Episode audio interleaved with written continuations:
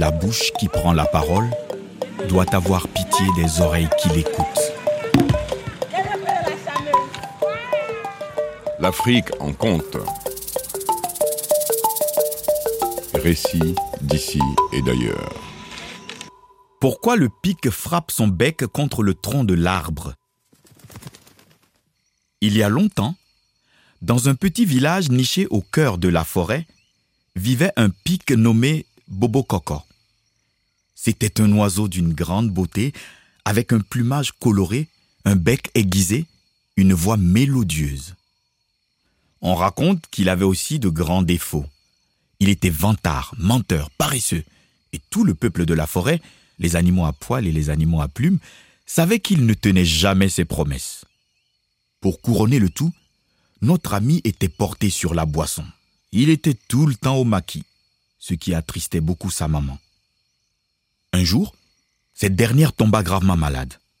On l'amena chez tous les guérisseurs, tous les marabouts, tous les féticheurs de tous les horizons, chez tous les guérisseurs, tous les marabouts, tous les féticheurs de tous les horizons, chez tous les guérisseurs, tous les marabouts, tous les féticheurs de tous les horizons. Mais leur conclusion fut la même.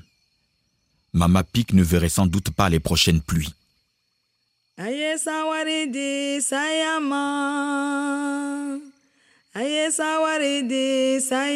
Mama Pic était très appréciée dans la forêt aussi. Tous les animaux proposèrent leur aide pour l'organisation des funérailles. Mais Bobo Coco refusa catégoriquement. Non, non, non, non, non, non, non, tout est déjà prévu. Votre aide ne sera pas nécessaire. Je m'occupe de tout. C'est moi, Bobo Coco. Vous l'avez oublié? Il disait qu'il en allait de son honneur d'offrir à sa mère des adieux dignes d'une reine et qu'il allait lui-même, à la force de son bec, creuser son tombeau dans le tronc d'un arbre. Hum. Les animaux de la forêt n'insistèrent pas. Qui refuserait une occasion de faire des économies, hein? Mais tous attendaient de voir comment Bobo Coco allait s'y prendre. Pendant ce temps, l'état de Mama Pic se détériorait de jour en jour. Elle devait se préparer à rejoindre le royaume des ancêtres. Il était donc temps de commencer à préparer les funérailles. Mais on ne voyait toujours rien venir. Ni les danseurs, ni les musiciens annoncés, ni les pleureuses, ni le célèbre griot à la voix capable d'apaiser les douleurs d'une rage de dents. La commande de la tenue funéraire n'avait même pas été passée. Et bien sûr, Bobo Coco n'avait pas commencé à creuser la tombe de sa pauvre mère. Il ne semblait pas s'en soucier et continuait à s'enivrer dans les maquis et à faroter au rythme endiablé du zouglou. Funérailles de maman, oh, ce sera du jamais vu, oh.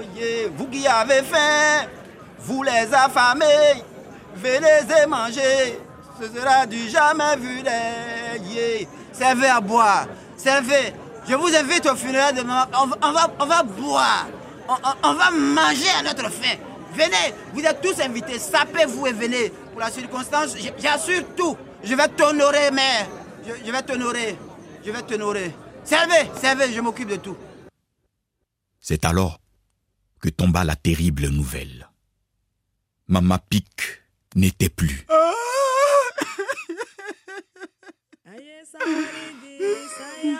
Maman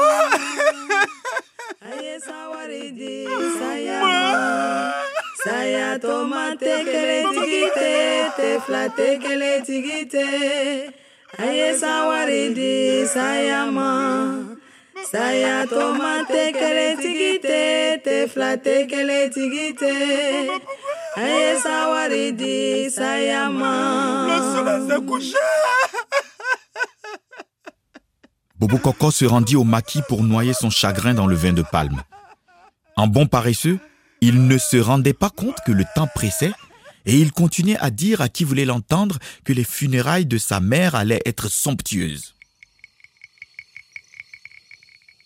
Une nuit passa, puis une deuxième, une troisième, sans que rien ne soit fait. Le corps de la pauvre maman Pique commençait à attirer les mouches. Cette fois, Bobo Coco ne pouvait plus remettre au lendemain. Il se mit sur le champ à creuser la tombe. Mais l'entreprise n'était pas facile. la forêt résonna bientôt des coups de bec qu'il donnait contre le tronc de l'arbre incessamment, sans aucun résultat. Au bout d'une semaine, le bec de Bobo Coco était tout enflé et le corps de Mama Pic était dans un état de décomposition avancée.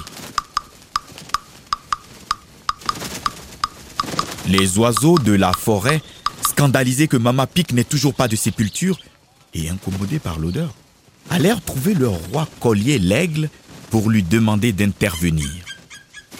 Il ordonna que la terre soit retournée sur le champ. Et Mama Pic put ainsi rejoindre sa dernière demeure. Pour échapper à la honte, Bobo Coco s'enfuit dans la forêt en jurant qu'un jour, le corps de sa mère retournerait à la place qu'il avait prévue pour lui.